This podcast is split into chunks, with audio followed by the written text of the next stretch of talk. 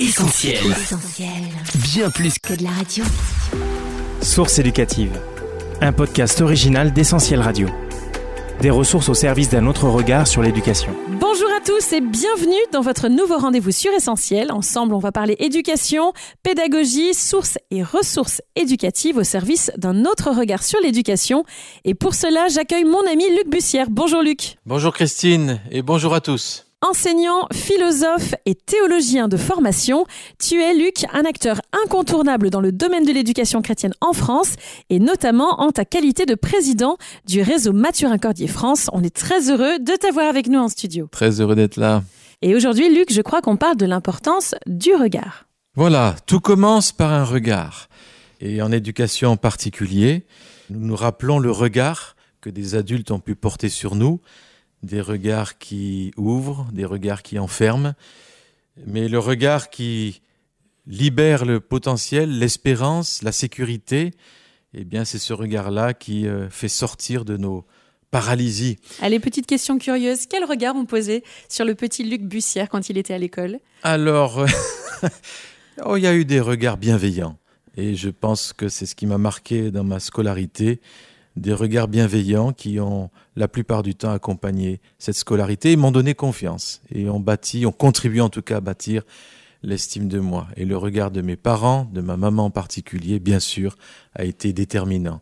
Alors si toi, Luc, tu n'as pas forcément souffert d'un regard qui enferme, j'imagine que tu as eu l'occasion de croiser dans ton parcours, peut-être même dans des écoles où tu as renseigné, des élèves qui étaient déjà enfermés par ce type de regard. Euh, bien sûr, il est très facile d'enfermer par un regard un élève, que ça soit euh, dans un bulletin d'appréciation, et euh, j'ai pu faire l'expérience aussi moi-même hein, de, petites phrases comme c'est pas ton truc, tu n'y arriveras pas.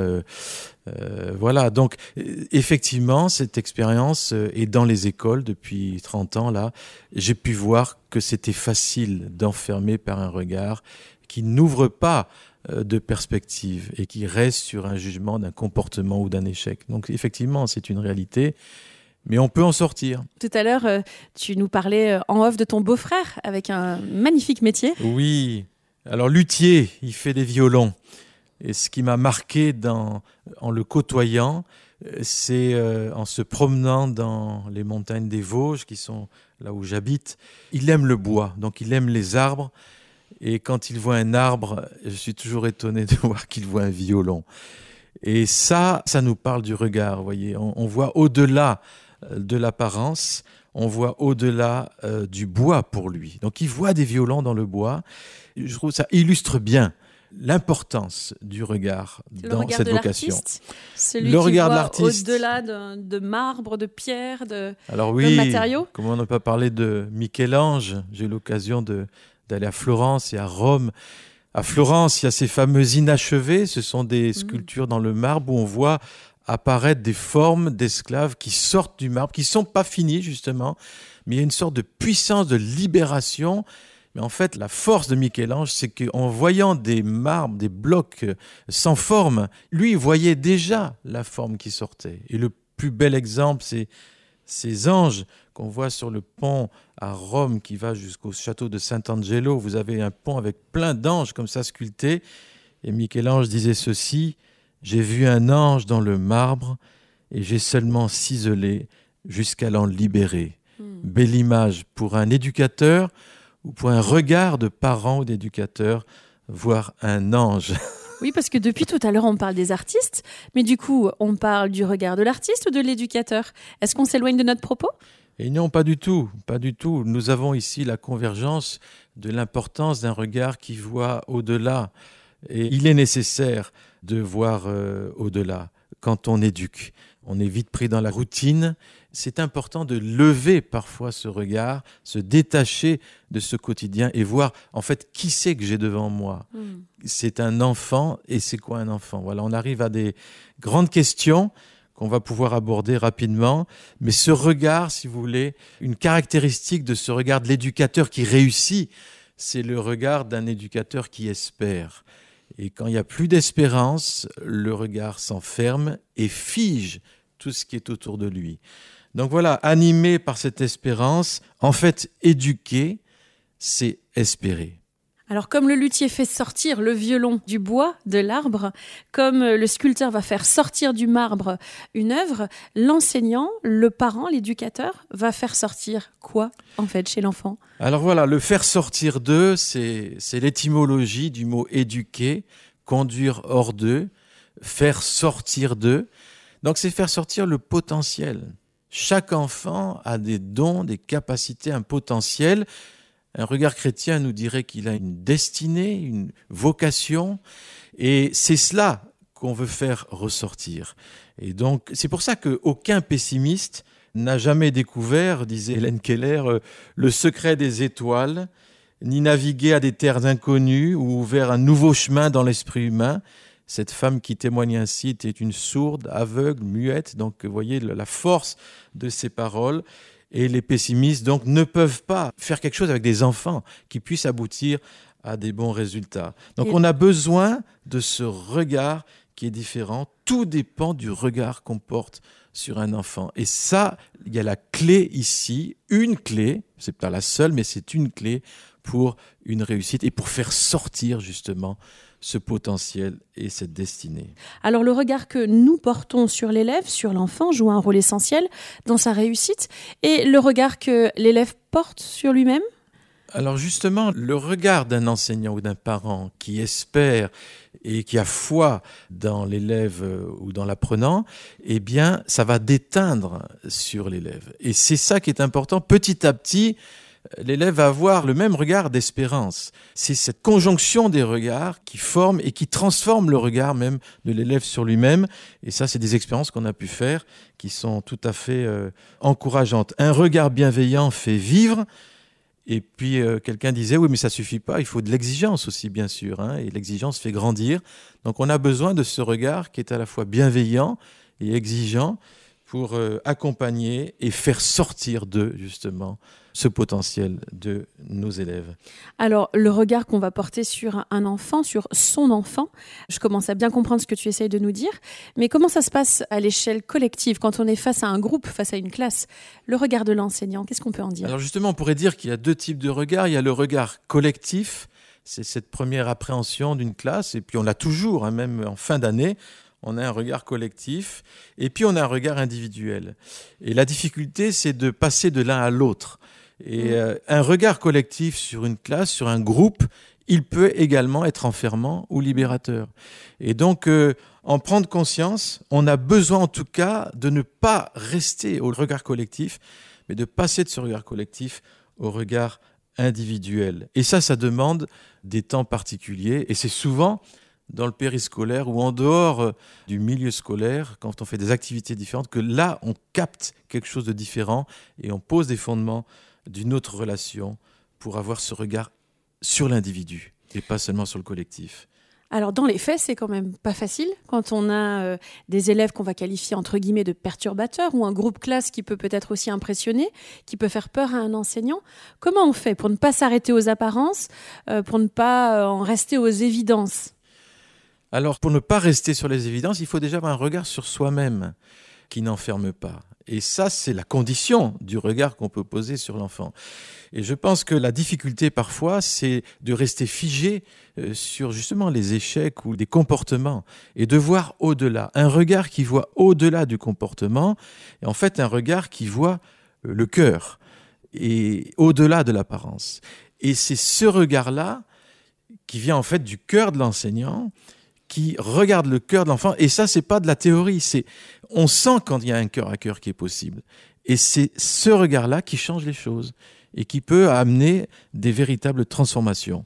C'est autoriser l'autre à être euh, autrement que ce qu'on attend de lui, peut-être. Voilà, c'est se laisser être surpris et laisser cette marge d'être surpris par l'autre. Tout à l'heure, tu parlais euh, beaucoup du regard artistique. Je crois que tu avais aussi à cœur de nous parler d'un regard photo, photographique. Oui, alors c'est pas de moi, c'est un certain Jacques Lévin qui parle de ça. Il parle du regard photographique et il l'oppose au regard cinéma. Alors, euh, ça veut dire quoi? Le regard photographique, c'est le regard qui fige dans un instant. Et donc, euh, ça permet pas de potentiel, de futur, de surprise. Par contre, le regard cinéma est un regard qui va donner la possibilité du mouvement, euh, de l'évolution. Le cinéma fait bouger. il met en mouvement. Et donc, par exemple, sortir d'un regard inquiet et figé pour aller vers un regard qui autorise le futur, accueillir l'imprévu, justement. C'est le regard cinéma, pour une expression euh, d'aujourd'hui. Donc, vous voyez, on a besoin de passer de la photo au cinéma, qui ouvre tous les possibles et qui est en mouvement, et ne jamais figer un enfant sur un moment donné, un échec donné, un résultat donné, c'est tout un projet aussi, ça qui peut être mené dans les classes lorsqu'on les éduque au regard avec la photo, avec euh, le cinéma, pouvoir euh, attirer leur attention aussi euh, sur ces sujets. Absolument. Et leur faire croire que les choses peuvent changer. Il n'y a aucun échec, il n'y a aucune impasse qui ne soit infranchissable. Source éducative. Des ressources au service d'un autre regard sur l'éducation. Tout ça, c'est euh, peut-être ton côté artistique qui ressort, Luc, euh, sur ce premier podcast, ton côté visionnaire aussi. Mais est-ce que scientifiquement, il y a des études qui ont été menées? Est-ce qu'on a des chiffres? Est-ce qu'on sait si ce regard, finalement, il produit de vrais résultats, de vrais changements? Eh bien oui, eh bien oui. C'est ça qui est intéressant, c'est que cette intuition qu'on a un peu tous d'un regard positif nécessaire, elle est fondée également scientifiquement. Il y avait une étude de l'INSEE auprès de 7000 enfants hein, de 6 à 18 ans, qui nous a montré que, par exemple, 45% d'enfants, aujourd'hui, sont angoissés par le fait de mm. ne pas réussir. Mm. Donc le, terme est fort, angoissé. Donc il est évident qu'une éducation qui va libérer le potentiel est une éducation qui va sécuriser, qui va arriver à répondre à cette angoisse. Et donc le niveau d'estime de soi et de confiance en soi est bien mis à mal aujourd'hui. Donc que faire pour remettre un peu d'estime et de confiance de soi. Et c'est là que on parle de l'effet Pygmalion. Alors c'est un terme un peu étonnant, mais ces études montrent que le regard, les attentes qu'on a d'une personne, d'un enseignant, d'un parent, d'un tuteur ou, tout autre genre, ce regard peut modifier la perception qu'un enfant a de lui-même. Il peut modifier la confiance qu'il a en lui et avoir un impact sur ses comportements scolaires et ses résultats. Donc ça, c'est un phénomène qui a été mesuré depuis plusieurs années. Donc, euh, vous voyez, les attentes des enseignants, l'attente de la réussite, alors ce pas des attentes qui écrasent, qui sont mhm. disproportionnées non plus, parce que ça, ça peut enfermer aussi, mais des attentes qui sont, je dirais, raisonnables, mais on s'attend à la réussite, on s'attend à quelque chose de positif, ça, ça a un effet mesuré donc c'est assez extraordinaire de voir que notre intuition d'un regard positif est vraiment fondée également par les études qui ont été faites. Tu parlais il y a quelques instants d'estime de soi et de confiance en soi. Est-ce que tu pourrais, euh, en quelques mots, nous rappeler la différence entre les deux? Oui, donc l'estime de soi, ça touche à l'être. Hein. c'est la vision qu'a l'individu de lui-même ses qualités, ses défauts, son caractère, comment il se représente en tant que personne. Tandis que la confiance en soi, c'est au niveau du faire. C'est la vision qu'un enfant peut avoir de ses capacités, de ce qu'il peut mettre en place ou non, et ça se rattache plus à la notion de compétence. Donc bien sûr qu'il faut les deux. Et ce regard-là, le regard dont on parle, de bienveillance, un regard de foi, on dirait, eh bien, aide à corriger et à nourrir cette estime de soi, et cette confiance en soi. Alors en définitive, c'est simple. Il suffit d'un regard, un regard différent, pour que l'estime de soi, qui fait l'objet de tellement de recherches et d'enjeux, on puisse la développer et l'augmenter. Il est bien évident que quand on parle d'un regard, on parle aussi de tout ce qui accompagne le regard. C'est-à-dire le regard, c'est la source, mais le regard, il va nourrir une parole. Mmh. Le regard, il va nourrir une attitude, mmh. des gestes. Donc tout ça, bien sûr. Le regard seul dans le blanc des yeux, se regarder, regarde, je te regarde avec un regard d'espérance. Est-ce que tu saisis? Ça, ne suffit pas. Mais le regard, c'est la base qui va engendrer toute la pédagogie mm. et toute la relation à l'élève et à l'enfant. Attention donc à ne pas enfermer un enfant, un élève, dans des appréciations toutes faites, dans des étiquettes qui nous sont données ou qui peuvent nous être transmises. Alors on est à Lyon, c'est quand même impossible de faire l'impasse sur Saint-Exupéry et sa fameuse citation On ne voit bien qu'avec le cœur. Luc, est-ce que tu confirmes? Alors, cette citation de Saint-Exupéry, on ne voit bien qu'avec le cœur, l'invisible. L'essentiel est, L'essentiel est invisible. Donc ici, on dirait qu'il surfe sur une pensée vieille de millénaires, puisque c'est une pensée tout à fait biblique, qui parle du fait que nous avons des yeux dans le cœur, nous avons les yeux du cœur. Et euh, on retrouve ça dans le Nouveau Testament, lorsque l'apôtre Paul fait cette prière, il dit ceci, euh, que Dieu, notre Seigneur Jésus-Christ, le Père de gloire, vous donne un esprit de sagesse, de révélation dans sa connaissance, qu'il illumine les yeux de votre cœur pour que vous sachiez quelle est l'espérance qui s'attache à la paix. Donc, il y a les yeux du cœur, et ça, c'est cette capacité de notre cœur de voir véritablement, de voir justement ce qui est invisible, ce que le visible nous cache. Et le visible, c'est les étiquettes, c'est les faits, mmh. c'est tout ça. Et c'est la vérité, c'est pas seulement des faits. La vérité, c'est autre chose. Moi, ça me fait penser un peu l'épisode biblique, hein, euh, l'apôtre Pierre qui avait renié Jésus et, qui était dans la cour là, et puis tout d'un coup Jésus passe et il y a eu simplement un échange de regards. Mm. Mais ce regard de Jésus qui ne condamnait pas, qui n'enfermait pas, ça l'a fait pleurer amèrement. C'est cette bonté dans le regard, cette bienveillance, alors qu'il aurait pu condamner. C'est ça qui a levé un pierre. C'est pour ça que tout ce que nous disons sur le regard, ce qui est même souligné par les études scientifiques, la psychopédagogie, etc., eh bien, la Bible le soulignait depuis longtemps déjà, depuis longtemps. Moi, je pense à un autre exemple de la Bible, celui de Moïse, qui est bien connu, évidemment euh, avec toute une série de regards qui ont été portés sur lui et qui ont euh, fait de lui le libérateur qu'il a été. Alors Moïse, c'est vraiment l'exemple un des exemples extraordinaires de la, puissance du regard.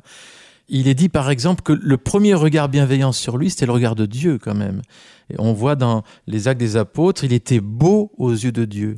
Le mot beau, dans les Écritures, parle euh, pas de l'apparence, mais parle du caractère, de la destinée. Voilà, ça c'est l'héritage hébraïque. Hein, de, nous, on est plus euh, pensée grecque. Donc quand on pense à beau, on voit le, le physique. Mhm. Mais Dieu voit le cœur. Donc il était beau aux yeux de Dieu. Mais ce qui est extraordinaire dans cette histoire de Moïse, c'est que c'est pas seulement le regard de Dieu, mais le regard de ses parents. Et il est dit dans Hébreu 11, c'est par la foi que Moïse à sa naissance fut caché pendant trois mois par ses parents parce qu'ils virent que l'enfant était beau et ils ne craignirent pas l'ordre du roi.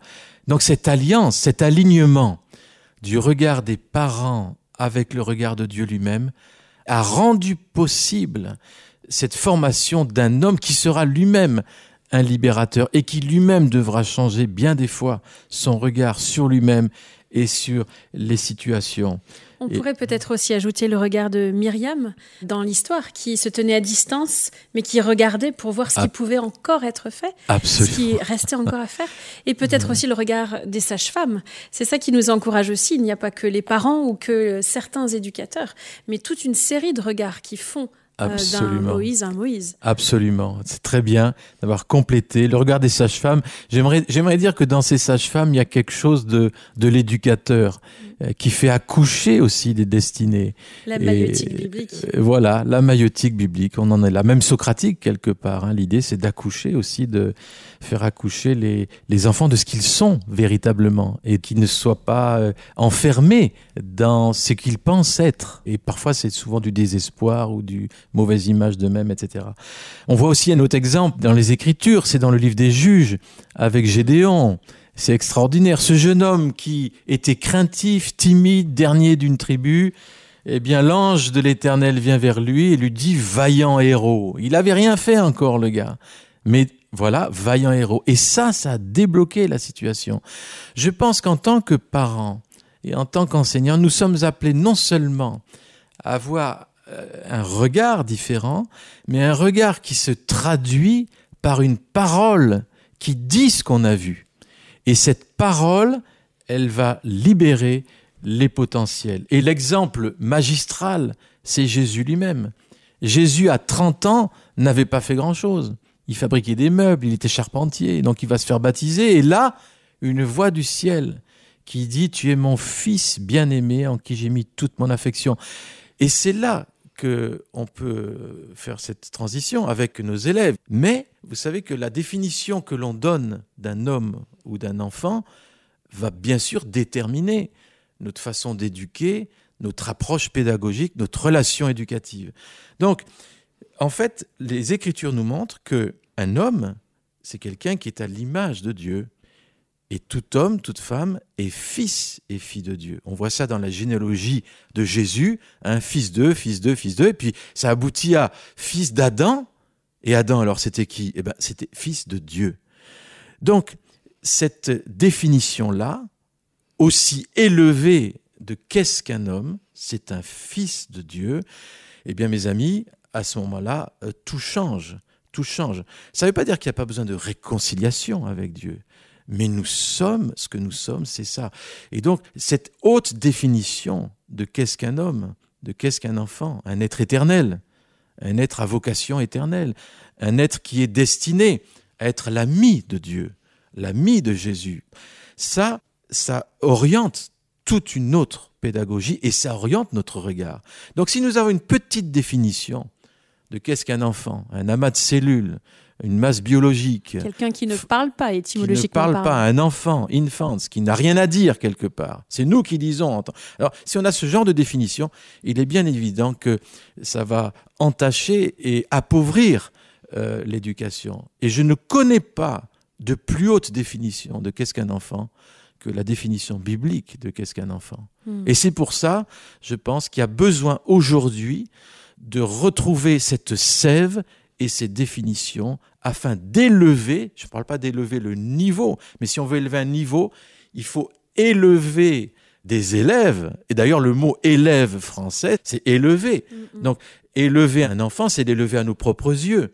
Donc, nous avons besoin de retrouver tout cet héritage dans une société qui est en perte d'espérance, en perte de repères, en perte de définition.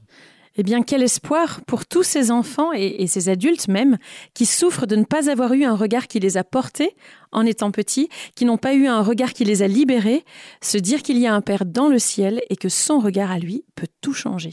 Son regard peut tout changer. Mm. On a pu l'expérimenter à bien des reprises. Je me souviens d'un épisode. on accueille des enfants dans notre établissement privé, euh, parfois qui ont eu un parcours difficile. Je pense à un élève qui est arrivé en troisième et qui n'avait eu que des mauvaises remarques durant toute sa scolarité, de comportement, d'apprentissage, etc. Et euh, je me souviens, euh, sa maman vient et elle rencontre mon épouse qui était adjointe à la direction et qui lui dit ceci, elle avait pu parler avec ce jeune elle lui dit ceci, c'est sorti de son cœur, c'est, vous avez un fils formidable. Eh bien, elle ne pensait pas dire quelque chose qui allait bouleverser sa maman, qui tout d'un coup se met à pleurer. Elle me dit, c'est la première fois que j'entends une remarque positive sur mon enfant. Et donc, je dirais que ça a déclenché quelque chose. C'était un processus après, ça a été long, mais ça a déclenché un processus d'espérance. Voyez, donc on est, on est dans des choses toutes simples là, mais qui sont tellement, tellement importante. Quelle invitation pour nous, euh, enseignants, éducateurs, lorsqu'on remplit un bulletin et qu'on rédige une appréciation, lorsqu'on rencontre une famille dans un entretien, de ne pas enfermer l'enfant dans une définition qui peut être euh, celle de la médecine, qui peut être celle euh, de la scolarité, qui peut être celle de notre point de vue très personnel, mais de pouvoir au contraire toujours croiser les regards et permettre à l'enfant de ne jamais être enfermé. Bien sûr. C'est pour ça qu'il y a quelque chose de puissant dans le regard qui a de la dynamite euh, pour faire sauter ce genre de verrou. J'aimerais reprendre un texte biblique qui reprend le mot élève.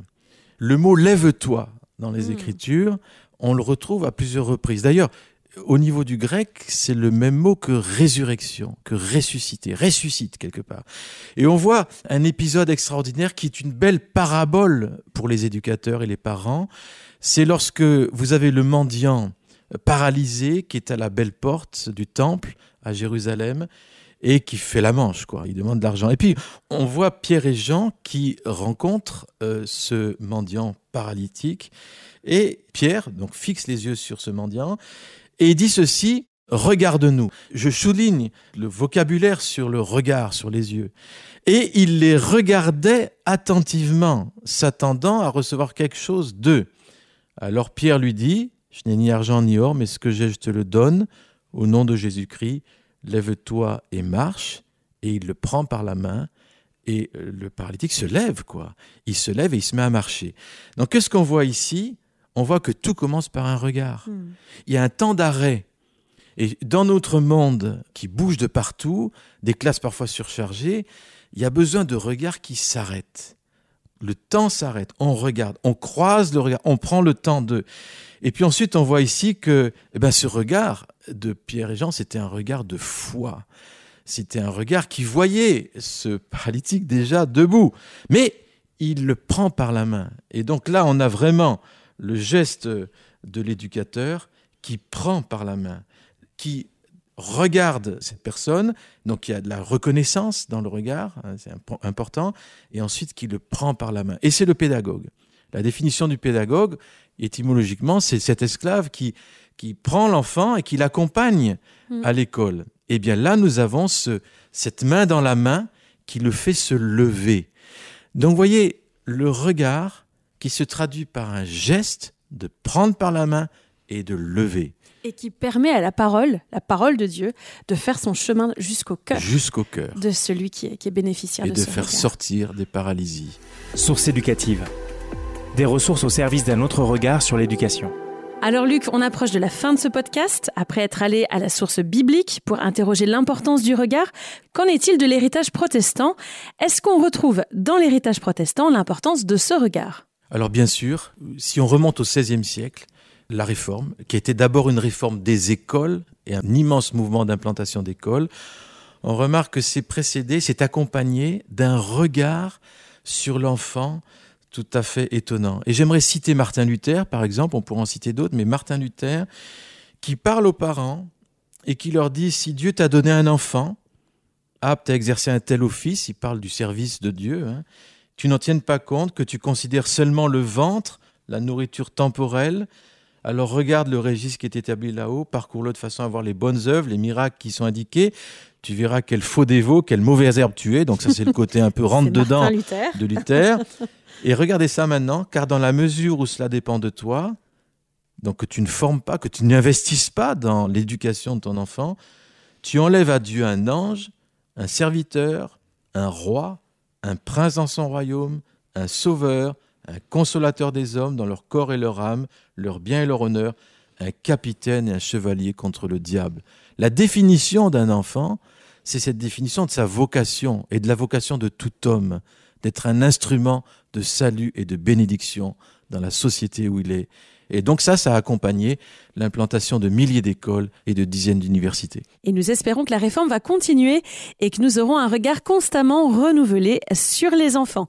Merci Luc pour ce partage et à très bientôt pour un nouvel épisode de Source éducative, un podcast original à retrouver sur le site essentielradio.com ainsi que sur toutes les plateformes de streaming, Spotify, Deezer, iTunes ou encore Google Podcast. À très bientôt. Merci.